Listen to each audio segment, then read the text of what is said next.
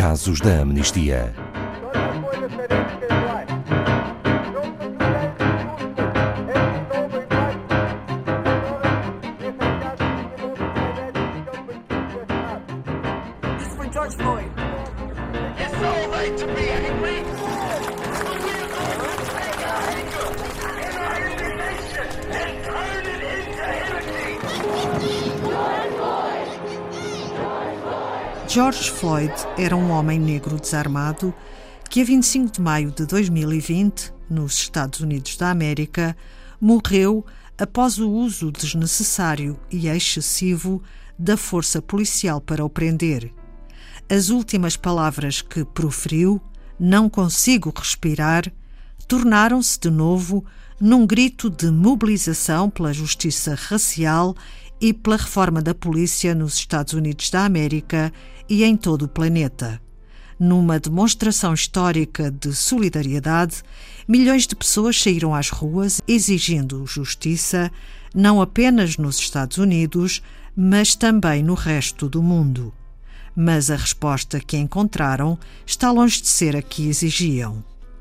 Boa tarde, Pedro Neto, diretor da Amnistia Internacional Portugal o que nos pode dizer sobre o que aconteceu em resposta a estes protestos? Boa tarde, Ana Paula.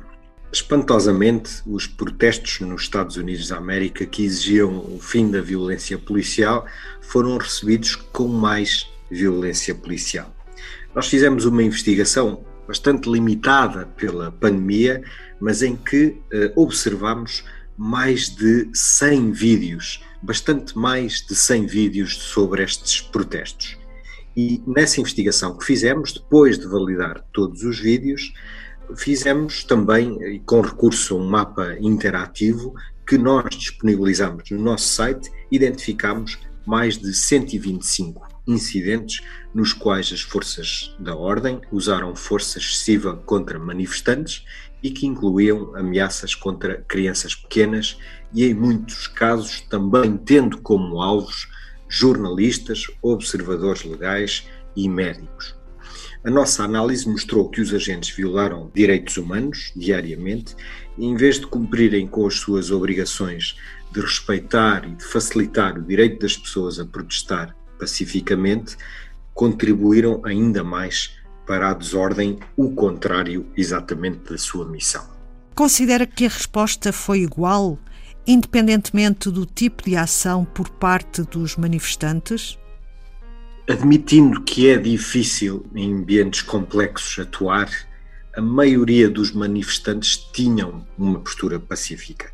É verdade que alguns atuaram com violência e isso também contribuiu para dificuldades.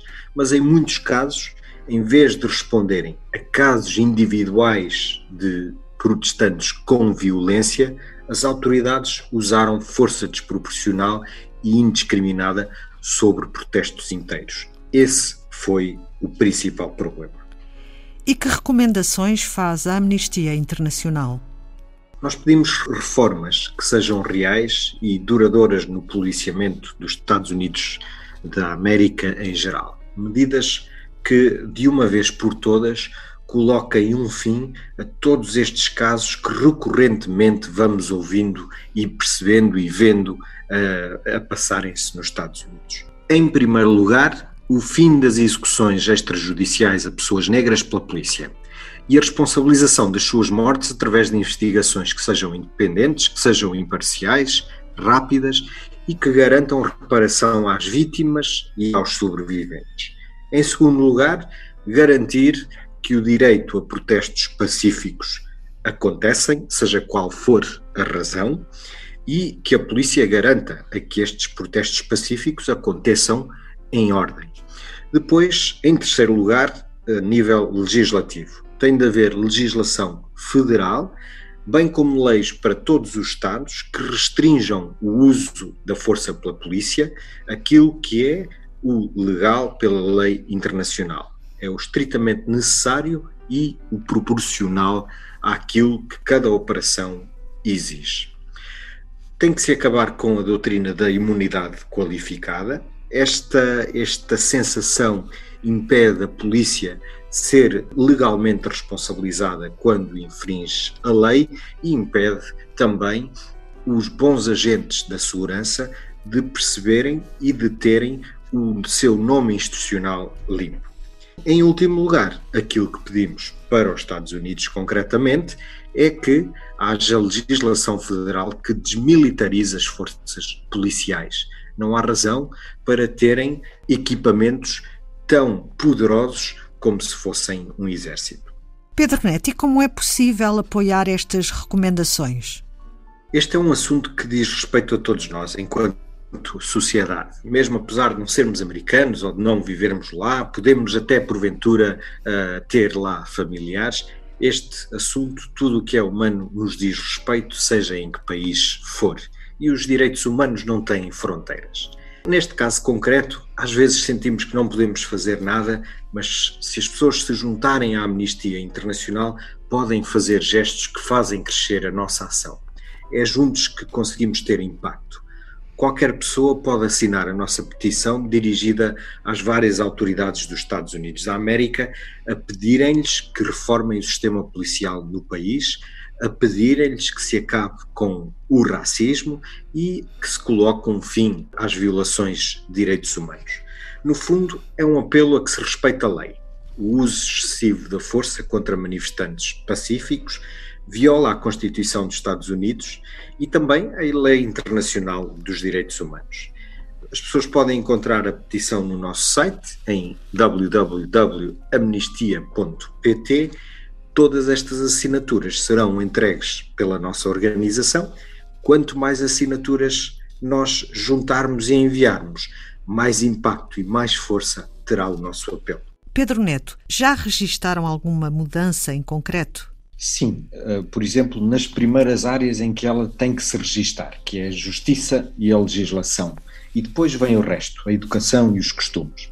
Na área da justiça e da legislação, os agentes envolvidos na morte do George Floyd já foram acusados, foram suspensos, passado pouco tempo foram também detidos, estão agora ainda a ser aprovadas novas leis estatais e locais sobre a reforma da polícia, foram também introduzidos projetos de lei relativamente à imunidade qualificada para os agentes da polícia.